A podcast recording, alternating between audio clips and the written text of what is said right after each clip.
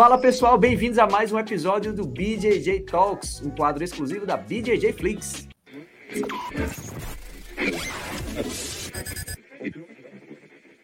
Antes de começar o nosso episódio de hoje, eu peço para você curtir, compartilhar esse vídeo e também se inscrever no canal.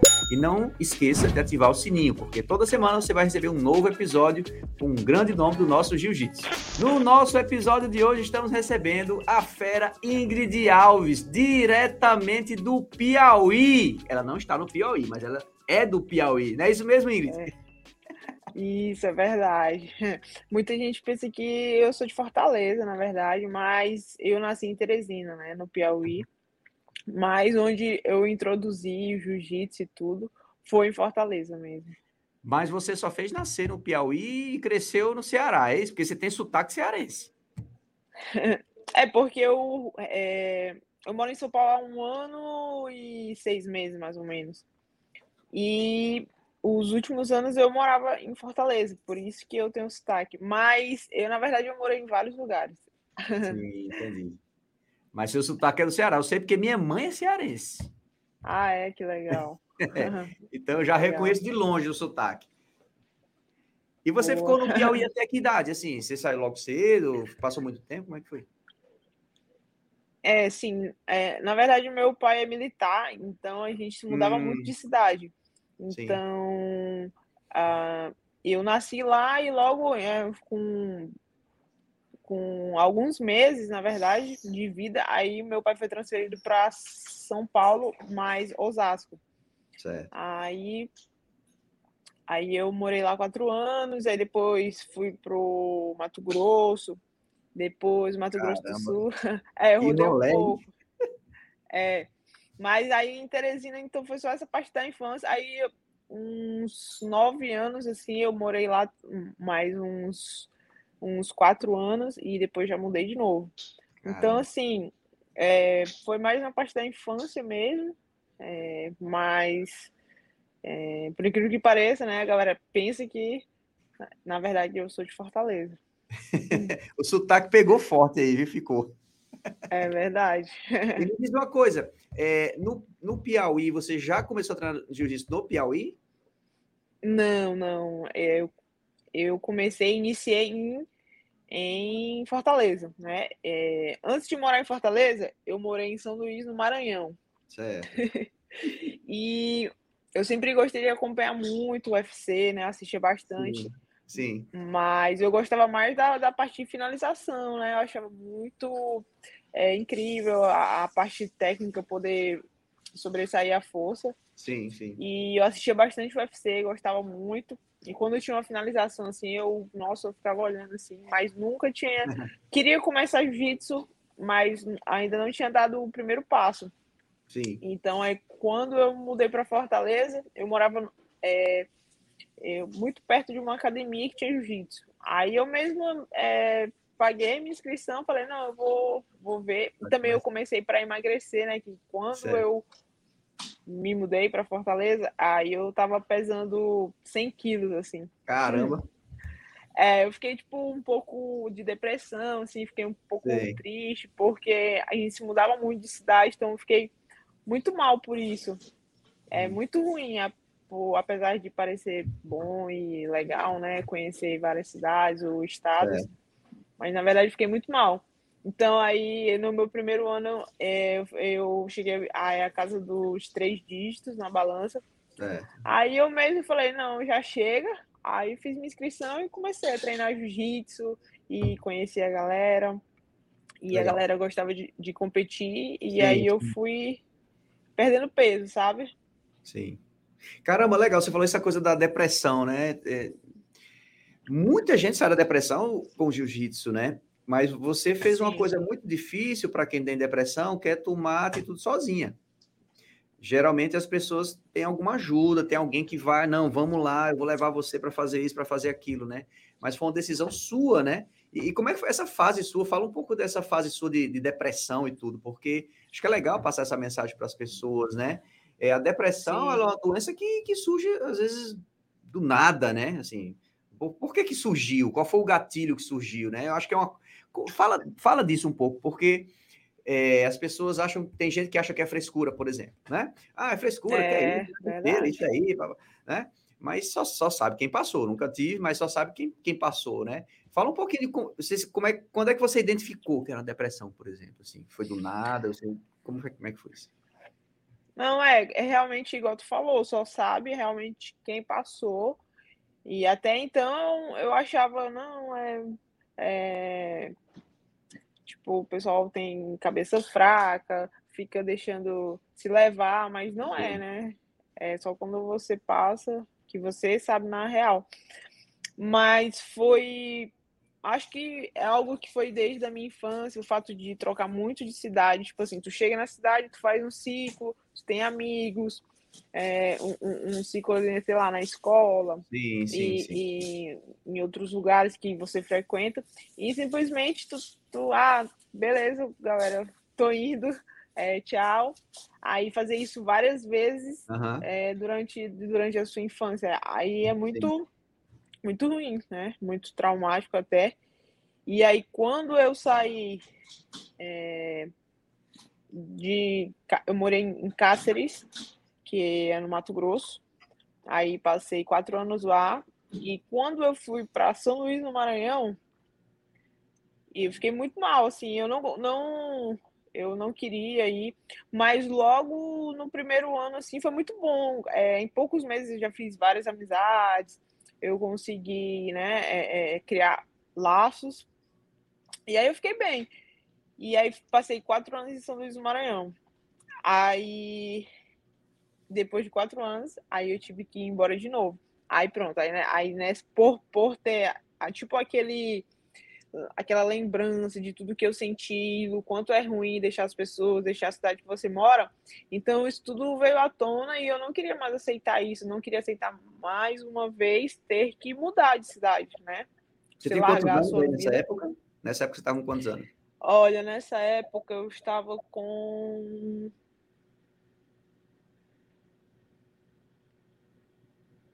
com 17 anos. Eu tinha acabado de terminar o ensino médio. Certo. Então eu estava com, uhum. com 17. E essa época é que eu tive que ir de São Luís, né, para para Fortaleza. E aí eu, né, com aquela lembrança de tudo que eu passei, e aí é, assim que eu cheguei em Fortaleza, apesar de, pô, Fortaleza é uma cidade maravilhosa, não tenho o que reclamar, mas não é a cidade, né, são as pessoas. E eu. Aí eu no, no, no, primeiro ano eu fiquei muito mal, assim, porque também era minha época de vestibular, aí eu tinha que fazer cursinho. Uhum.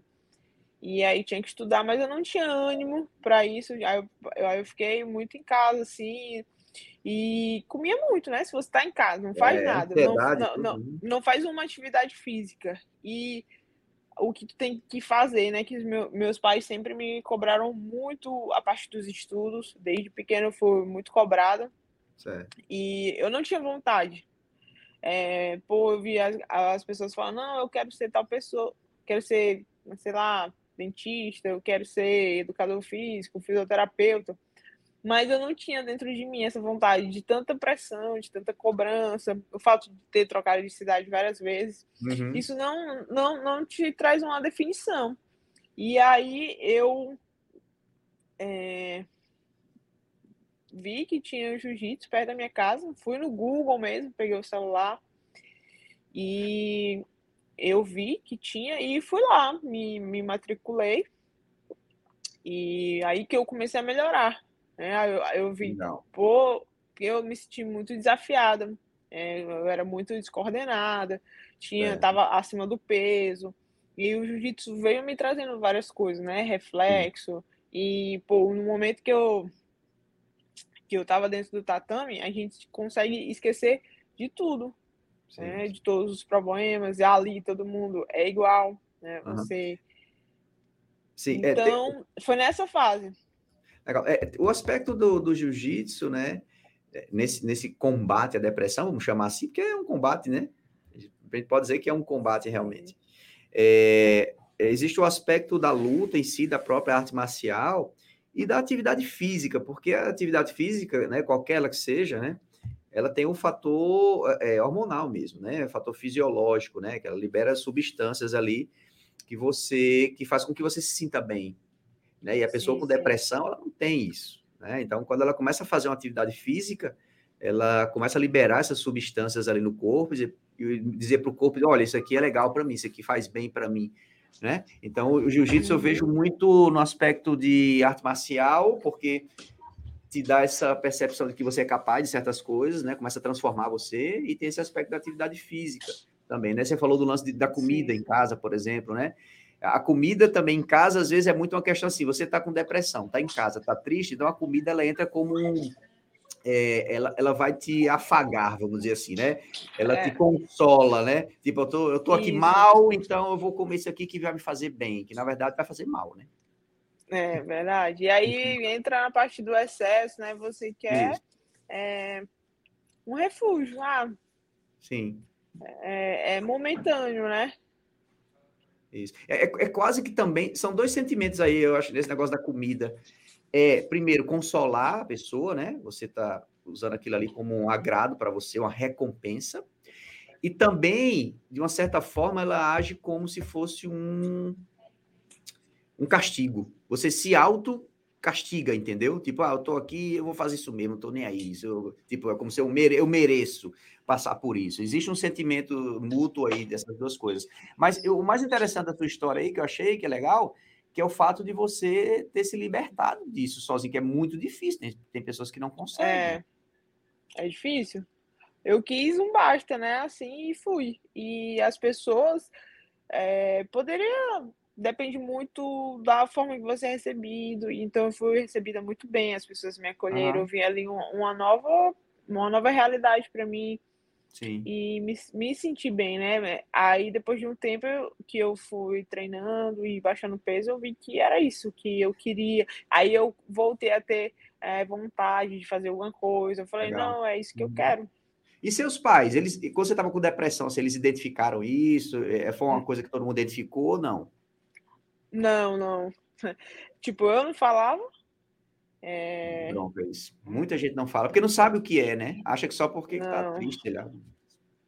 Não, eu não falava e, e, e tinha a questão da cobrança é, em relação aos estudos Entendi. e tudo. Então, eu preferia ficar na minha, então eu não falava. Entendi. Tá, então você identificou isso sozinha e conseguiu sair sozinha, beleza. Na verdade, eu não identifiquei, eu consigo ah, ver hoje, hoje, mas na né? hora, no tempo, sim. Você, você não sabe de nada. Exatamente. E aí você é nova também, é né? muito nova.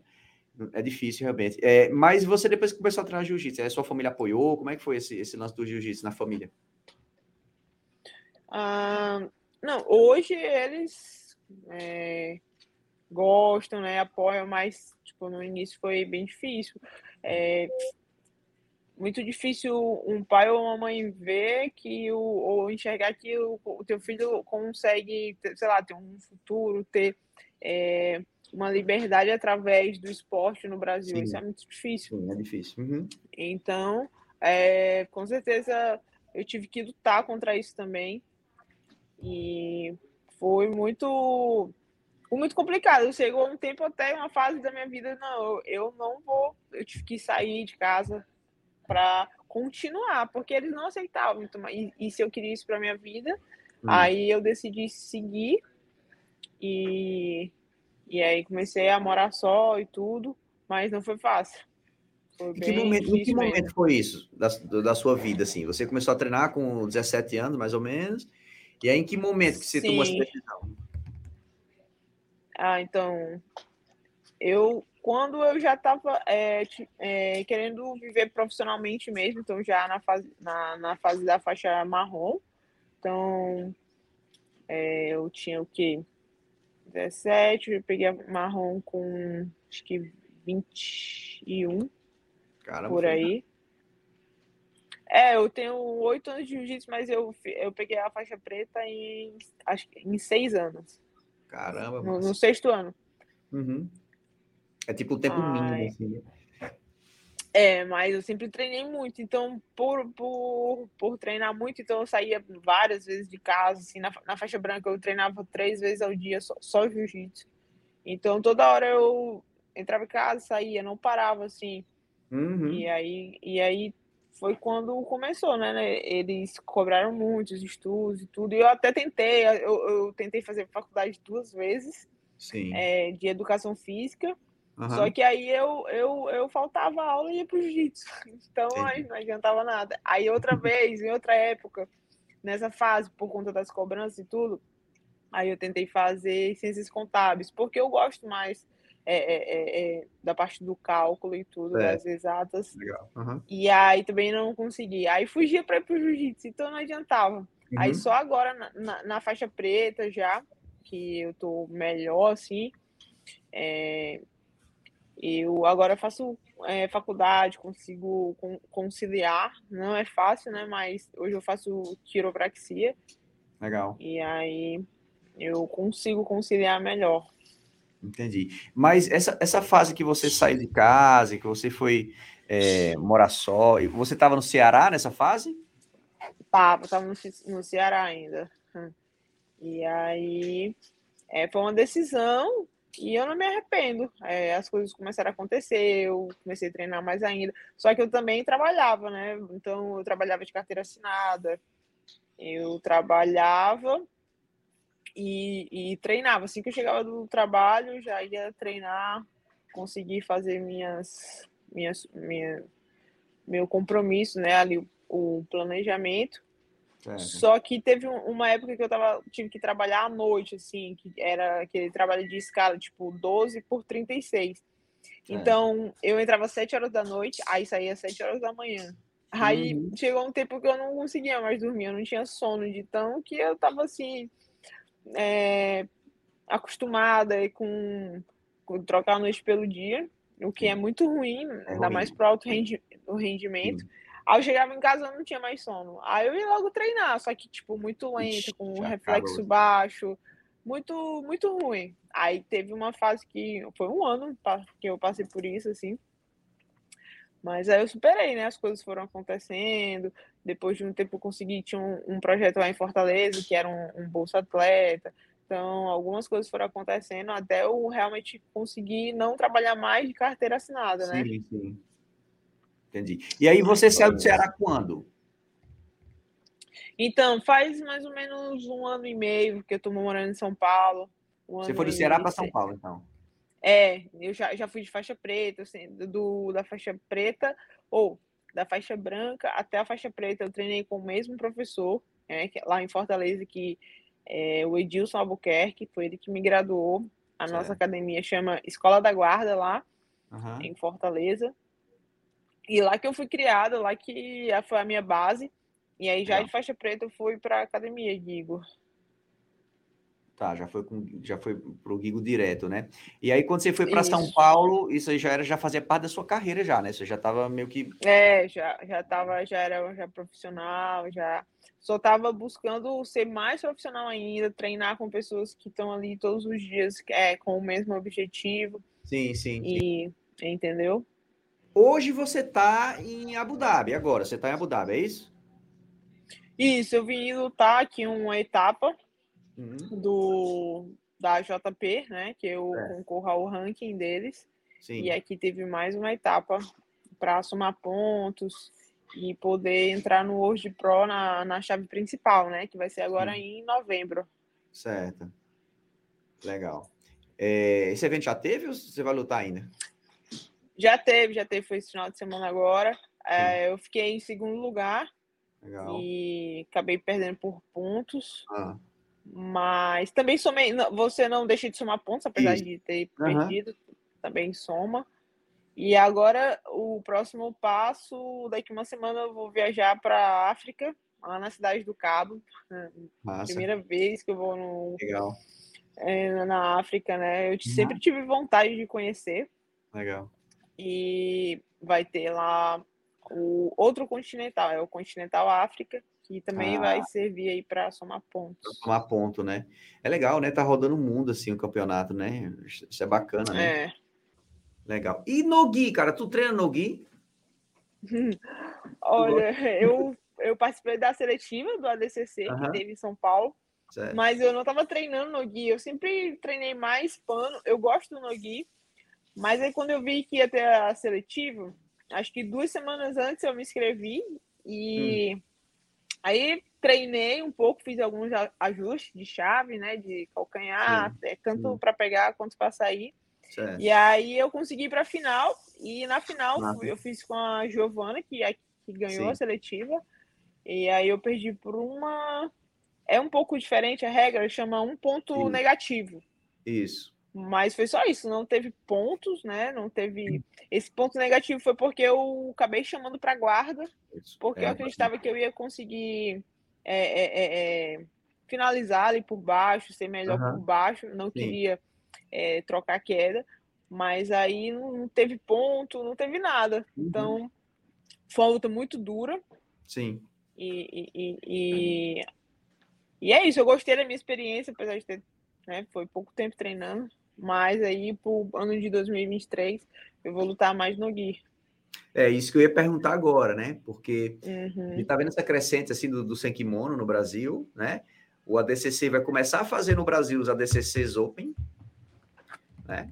É, é. Então já vai abrir mais portas para as pessoas em relação ao Nogi também. Então a gente está, eu pelas pessoas que eu tenho conversado, é, a gente está sentindo esse movimento, assim, as pessoas estão começando a querer se interessar um pouco mais pelo Senkimono para participar desse tipo de campeonato, né?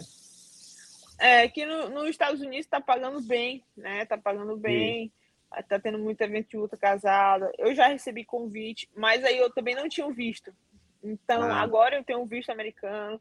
Então, aí pro ano que vem, eu pretendo estar lutando nos campeonatos. É, e também é, para a galera me ver mais no Nogi e receber os convites para as lutas casadas, eventos.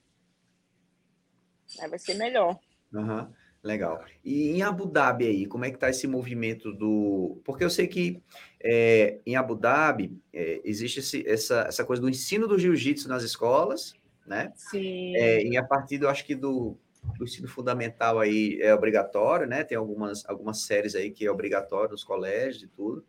Né? A gente tem, tem muitos brasileiros aí em Abu Dhabi ensinando jiu-jitsu. Bastante. É, como é que tu vê isso? Você, você já, já, passou pela tua cabeça fazer algo, algo desse tipo? O que que tu vê para o seu futuro? Porque o atleta ele tem uma carreira ali né, limitada, tem um, um período ali que você é, para e vai fazer outras coisas. Você tem isso na sua, esse planejamento na sua cabeça assim de futuro?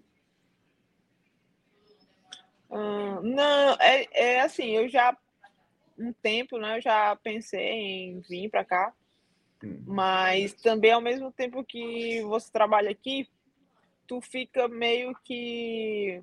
É, é, é difícil tu fazer o, o ranking, viajar para todos Não, é, os, fica preso os, a essa função, os né? eventos. É, tu tem que trabalhar.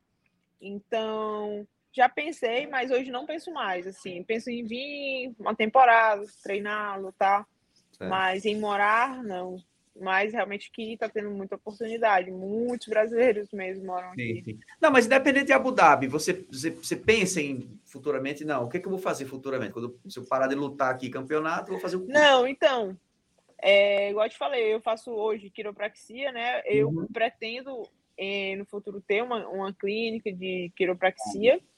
Só que eu também quero ter uma academia de jiu-jitsu, mas penso em, em ser em Fortaleza mesmo, tudo, e penso em ser bem perto, assim, do outro, eu acho que tem tudo a ver, né, porque tu treina ali, então tu fica muito desalinhado, é fica muito quebrado, e aí a quiropraxia é com jiu-jitsu, assim, eu acho tudo, é, a ver. tudo a ver. E eu comecei a fazer porque eu fiz uma, uma, uma sessão e, nossa, me senti muito bem.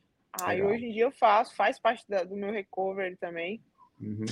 E é isso, é o que eu planejei para o futuro, é por isso que eu estou me esforçando aí. Às vezes estou, ah. muito cansada, mas tenho que ir para aula. É, legal, legal. Tipo, agora eu tô, eu tô aqui e aí eu tenho aulas online, mas eu também tenho presenciais, e aí eu tô perdendo. Ah, entendi. Entendi. Legal. Entendeu? Cara, é o que você falou aí, né? O pessoal fica tudo quebrado, quiropraxia acho que tem um papel fundamental fundamental. Com certeza, com certeza. E não só o jiu-jitsu, né? Qualquer, acho que qualquer esporte de alto rendimento onde você vai usar o teu corpo é, é, é, é importante, né? É.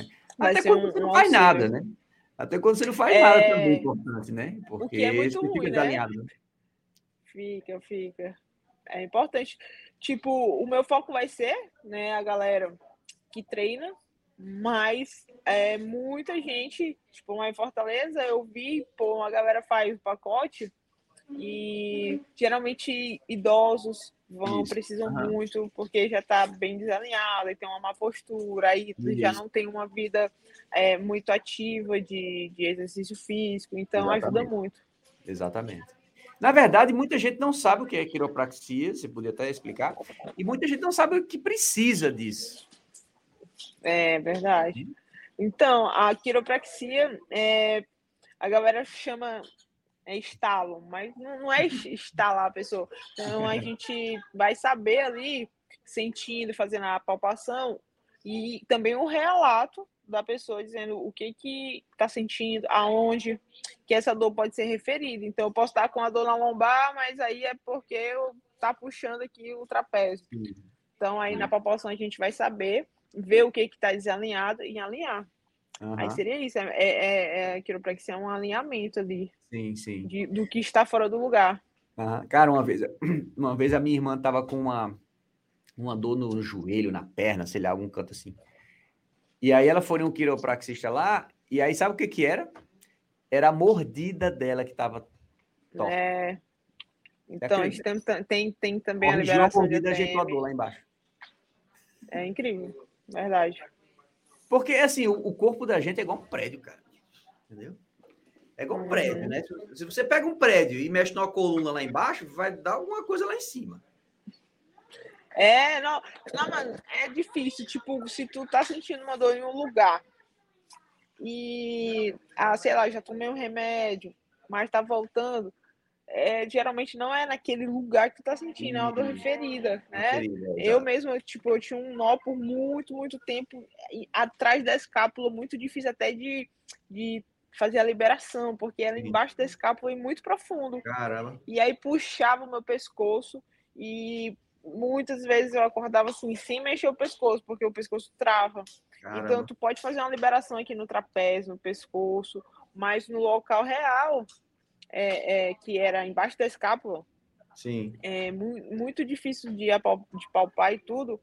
E era lá que era o, o ponto, né? O, então, quando alguém conseguia, tinha que ser uma pessoa muito forte até, conseguia fazer uma liberação ali embaixo da escápula, onde realmente eu tenho esse nó, eu tinha, né? Aí pronto, tudo melhorava. Caramba. Entendeu? Uhum. Então é, é isso, é tudo. Às vezes, igual tu falou, uma dor no joelho aí, era a TM da menina, né? A mordida, uhum. na verdade. Isso.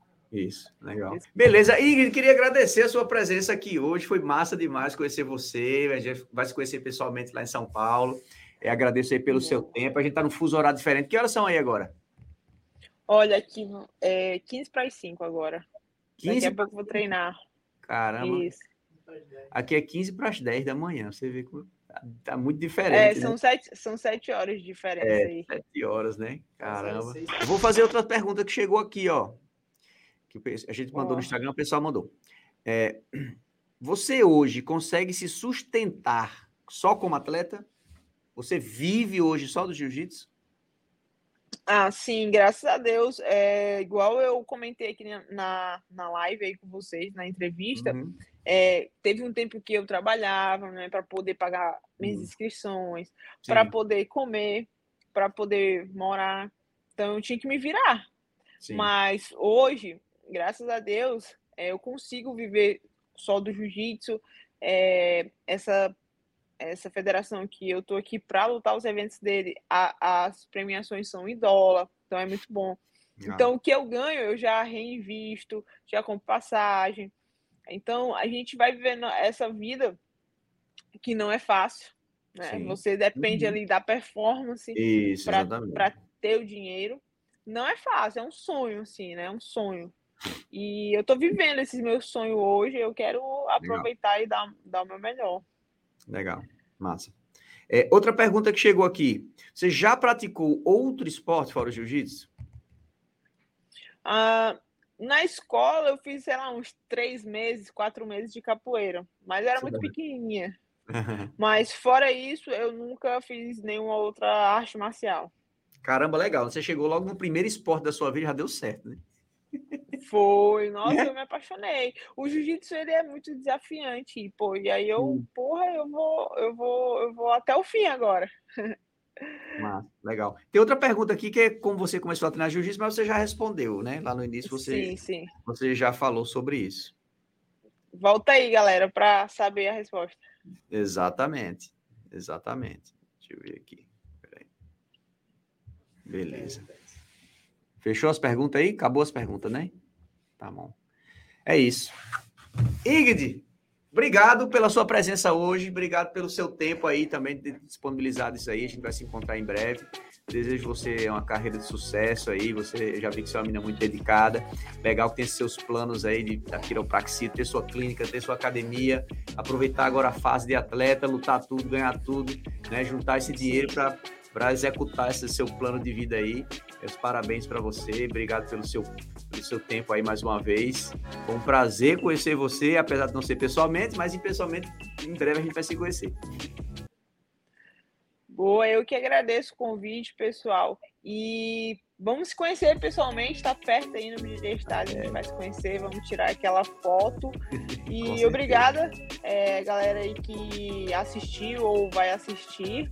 Obrigada aí todo mundo, galera. Foi uma satisfação estar aqui hoje. Valeu, obrigado. Até a próxima. Os, valeu, valeu, valeu. Valeu.